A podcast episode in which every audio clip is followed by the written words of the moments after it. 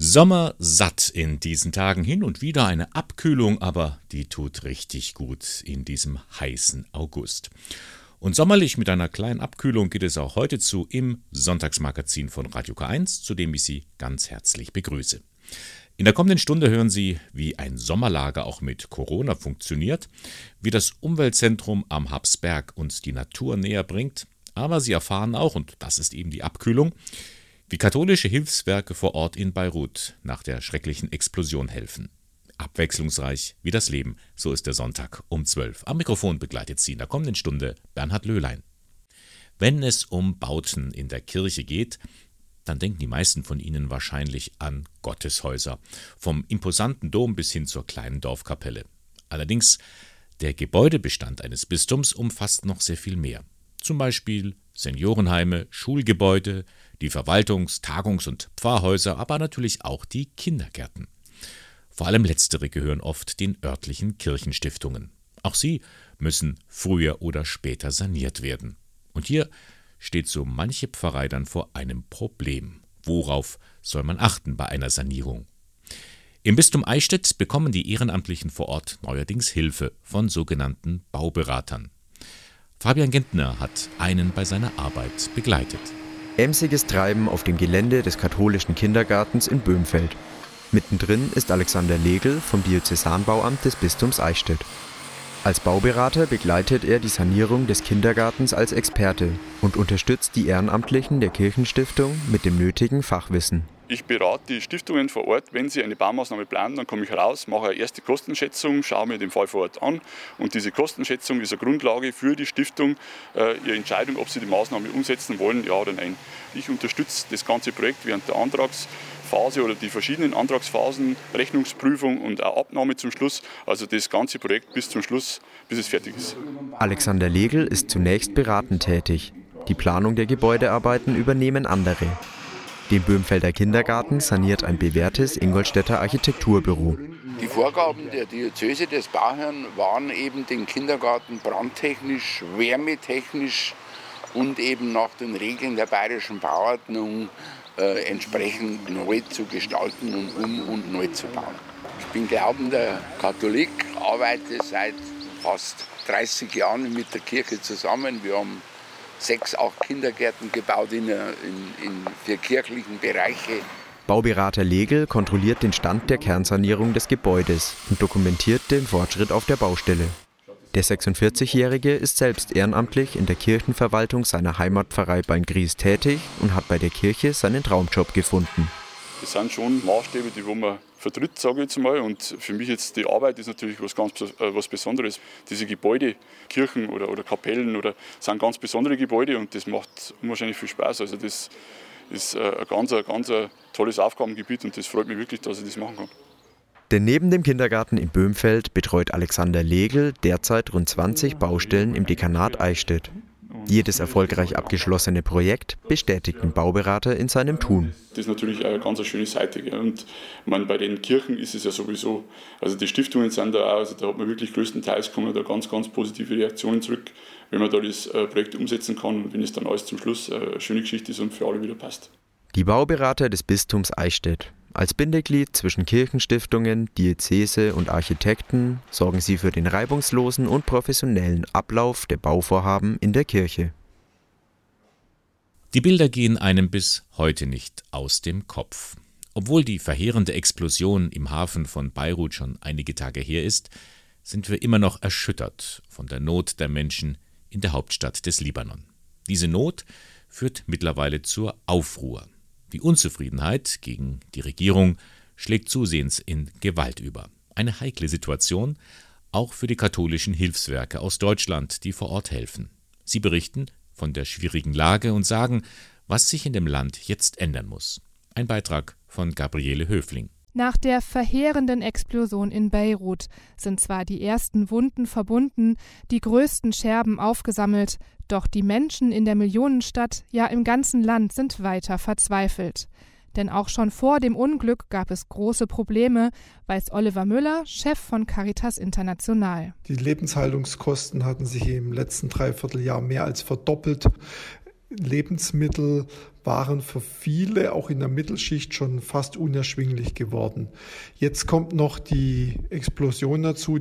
Also das heißt, die Not hat sich jetzt nochmal bedeutend erhöht und es gibt eigentlich niemand in dem kleinen Land, der nicht direkt oder indirekt über seine Familie von dieser Katastrophe betroffen ist. Zwar ist die Regierung komplett zurückgetreten, aber es muss sich noch mehr ändern, fordert Müller. Die Menschen zählen eigentlich kaum mehr auf den Staat.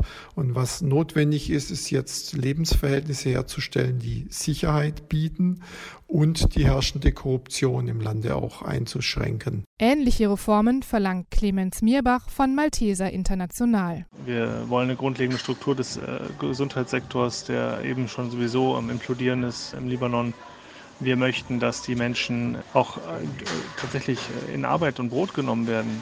Auswanderungs-, der Auswanderungswunsch ist omnipräsent. Jeder will aus dem Land raus, weil sie keine Perspektiven haben. Auch die Religionen sind gefragt. Der Libanon ist gerade einmal halb so groß wie Hessen und trotzdem leben dort Menschen aus 18 verschiedenen Konfessionen und Religionen zusammen.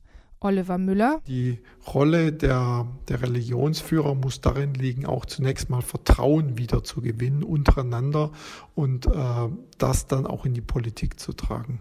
Trotz aller Probleme ist der Libanon mit seinen sechs Millionen Einwohnern ein liebenswertes Land, sagt Clemens Mirbach. Er hat selbst für einige Jahre dort gelebt. Unter all diesen Krusten der Krisen, der ökonomischen, politischen, militärischen äh, Konflikte äh, sitzt eben diese tiefe Freude am Leben, die sich an einem Kaffee am Straßenrand, einer Wasserpfeife in den unmöglichsten Situationen, einem guten Essen immer wieder Ausdruck verschafft. Und das ist das, was meine Liebe im, zu dem Libanon, egal was passiert, auch nicht ähm, ermüden lässt.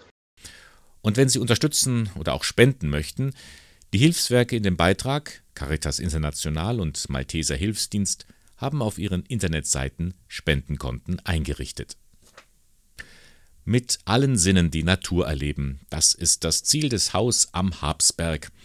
Die meisten kennen diesen Ort bzw. die Wallfahrtskirche hoch oben eher als beliebtes Pilgerziel.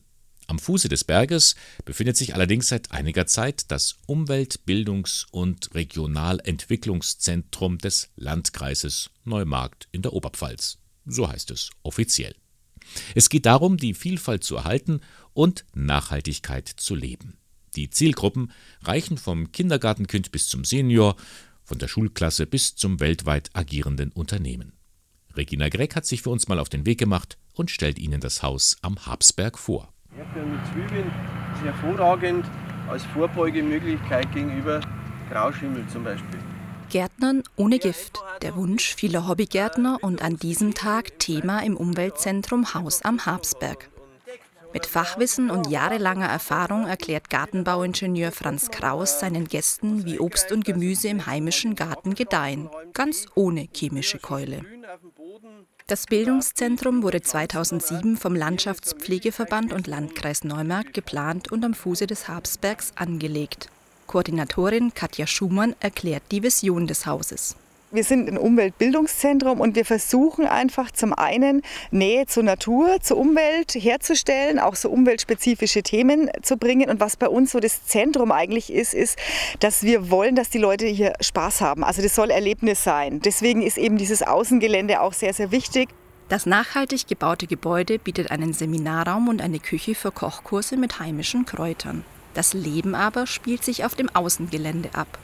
Über zwei Hektar bieten genug Raum für eine vielfältige Gestaltung des Geländes, um die heimische Tier- und Pflanzenwelt aufleben zu lassen. Auf der Streuobstwiese sind gerade die Renekloden reif für die Ernte. Auch ohne Spritzmittel ist der Ertrag hoch. Und wenn doch einmal ein paar Früchte auf dem Boden landen, freuen sich die Insekten. Aber nicht nur die Pflanzenwelt bekommt Raum zur Entfaltung. Das Konzept des Zentrums hat das gesamte Ökosystem im Blick, erläutert Mitarbeiter Franz Kraus. Es ist so, dass in dem Zusammenhang die Tiere natürlich einmal Unterschlupf brauchen, die Tiere aber auch äh, Bruthabitate brauchen. Und darum mähen wir zum Beispiel auch die Wiesen nicht komplett ab, sondern lassen immer Teilbereiche stehen, da wechseln wir durch, weil es gibt Insekten, die dann in den toten Stängeln zum Beispiel ihre äh, Eier ablegen oder da die Raupen überwintern können. Und äh, haben also dann, nachdem ja da kein alter Baumbestand da ist, mit natürlichen Höhlen für die Höhlenbrüter zum Beispiel unter den Vögeln, Vögeln haben wir natürlich hier Nistkästen aufgehängt. Wir haben zum Beispiel dann auch im Mauerwerk für die Fledermäuse äh, solche Ziegel mit eingebaut, sodass wir also ein möglichst großes Artenspektrum dann auch hier versammeln können. Das Coronavirus hat auch das Haus am Habsberg nicht verschont. Es befindet sich in einem Dornröschenschlaf. In den Vorjahren wurden dort jährlich bis zu 70 Veranstaltungen rund um Natur- und Umweltschutz angeboten. Hinzu kamen noch Vereine, Firmen und bis zu 80 Schulklassen, die eigene Veranstaltungen buchten. Viele aus dem nahegelegenen Jugendhaus der Diözese Eichstätt. In der Regel ist es ganz einfach so, dass oben Schulklassen sind für mehrere Tage oder oft eine Woche und dann einfach die Lehrer bei uns anrufen, was sie Programm möchten einfach in der Zeit. Es ist äh, für uns gut und ich glaube fürs Jugendhaus genauso gut, weil man so gegenseitig irgendwie profitiert. Äh, ich denke, wir sind gute Partner und auch das Bistum ist, denke ich, ein sehr guter Partner für uns, äh, denn durch diese Kombination mit dieser Einrichtung oben am Berg haben wir eben gute äh, Verknüpfungen und, und guten Synergieeffekt auch. Diese Synergieeffekte zeigten sich 2016, als das Bistum Eichstätt seinen diözesanen Schöpfungstag auf dem Habsberg feierte und auch das Gelände des Umweltbildungszentrums nutzte. So, jetzt einfach mal durchschauen, wer was entdeckt. Damals wie heute ist eines der Schmuckstücke am Haus am Habsberg der Bäuerinnengarten. Hier wachsen unzählige Wild- und Ursorten des uns heute bekannten Gemüses. Engagiert beantwortet Franz Kraus die Fragen seiner Kursteilnehmer. Er verrät ihnen, wie Brennnesselsud zum natürlichen Dünger wird und warum Zwiebeln und Knoblauch Pilzinfektionen von Gemüse fernhalten können. Uralte Tricks aus der Natur, ganz ohne Chemie.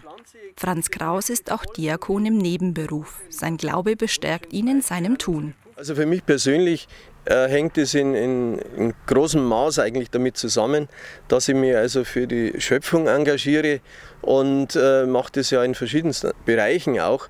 Und da ist eben die Aufgabe hier für mich äh, letzten Endes Hobby und Beruf verbunden und äh, macht einfach Freude, das auch den Menschen dann zu vermitteln.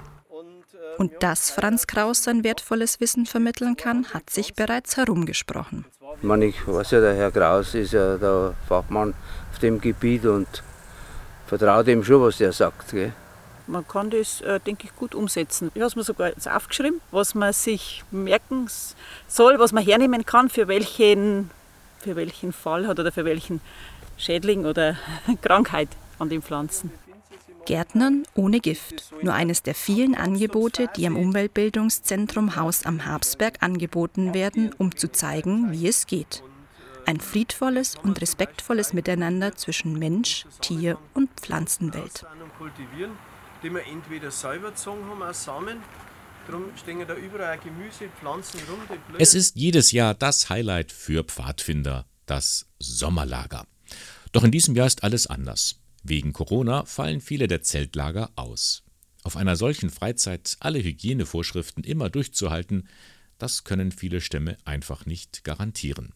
Doch Pfadfinder wären nicht Pfadfinder, wenn sie nicht doch kreative Ideen hätten. Sie versuchen, Alternativen anzubieten und denken auch schon über die Ferien hinaus. Gabriele Höfling berichtet. Der absolute Tiefpunkt war tatsächlich für mich die Absage ähm, des Sommerlagers. Ähm, das ist für jeden Pfadfinder, glaube ich, so das absolute Highlight im Jahr. Und jetzt bin ich doch schon ein bisschen länger bei den Pfadfindern und habe äh, in den 20 Jahren, die ich jetzt dabei bin, ein Sommerlager bisher verpasst. Und das ist jetzt quasi das zweite, was nicht so richtig stattfinden kann. Und das ist natürlich schade. Dominik Hohl ist Stammesvorsitzender eines katholischen Pfadfinderstamms. Durch Corona ist für die Kinder und Jugendlichen dort alles anders. Statt gemeinsamem Zelten für ein oder zwei Wochen gibt es in diesem Sommer nur ein abgespecktes Ersatzprogramm ohne Übernachtung. Ähnlich sieht es in anderen Teilen der Republik aus. Auch für den Chef eines anderen Pfadfinderverbandes ist ein komplettes Sommerlager undenkbar.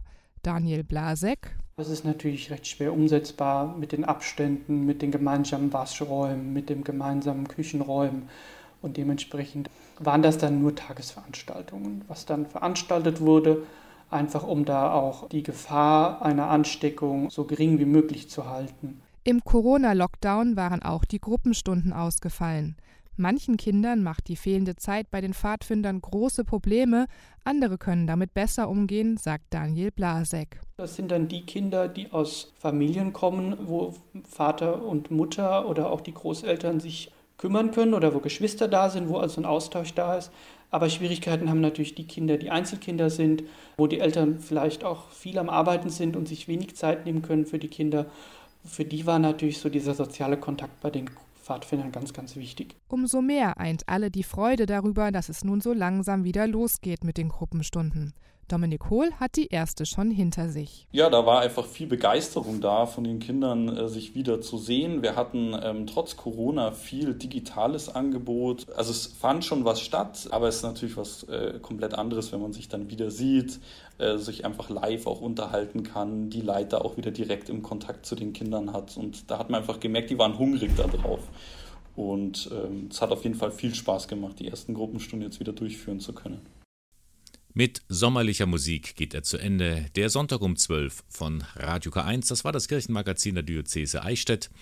Moderation und Redaktion der Sendung Bernhard Löhlein. K1 finden Sie in Eichstätt am Leonroth Platz 4. Das war's für heute. Ich freue mich, wenn Sie nächsten Sonntag wieder mit dabei sind und ich wünsche Ihnen jetzt noch eine schöne Abkühlung, wo auch immer Sie sind. Bis zum nächsten Mal. Ihr Bernhard Löhlein.